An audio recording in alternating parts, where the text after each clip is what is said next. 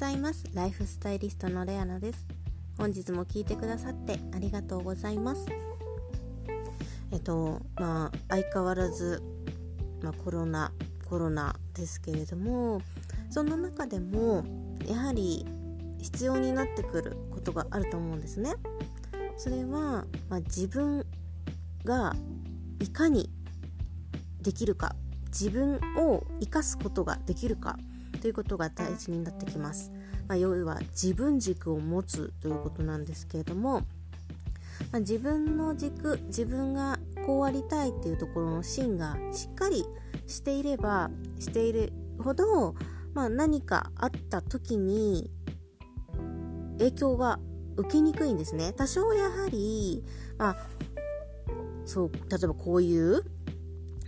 想像を超えるようなことっていうのは起きた時になかなか人ってそういう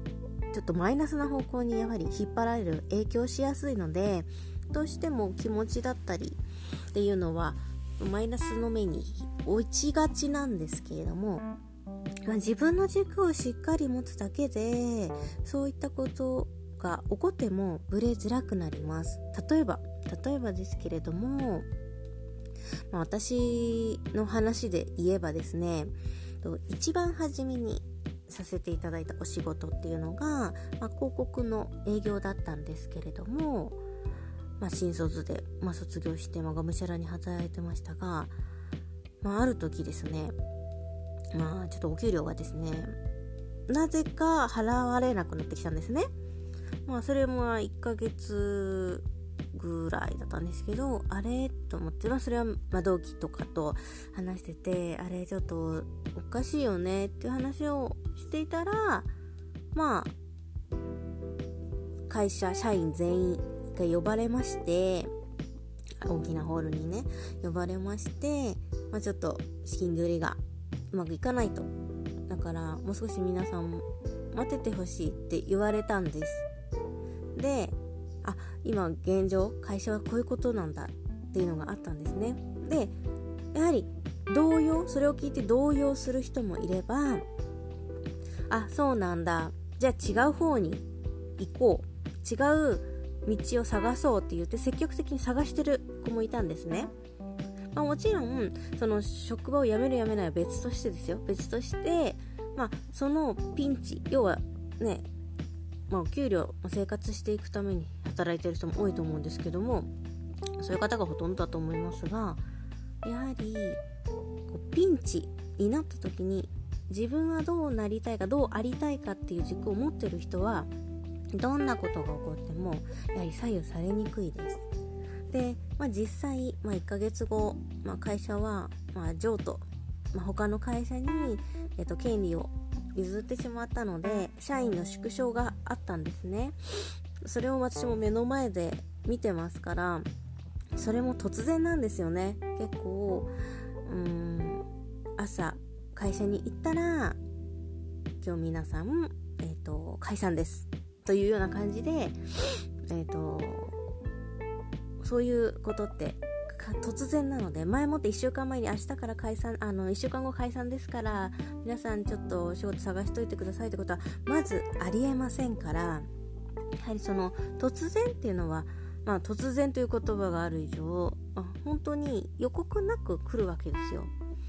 なのでそういう時に自分が、まあ、もちろん一瞬そういうことを言われるとえって動揺はするんですけれどもやはり自分がどうありたいかっていうのを持っておけばそういうことが目の前に起こったとしてもあじゃあ次のパターンはこういこうとかでこれが今こういう現状なんだったら自分ができることはこれだからこれの方に進んでいこうかなっていうふうにすぐ切り替えができるわけですね。なので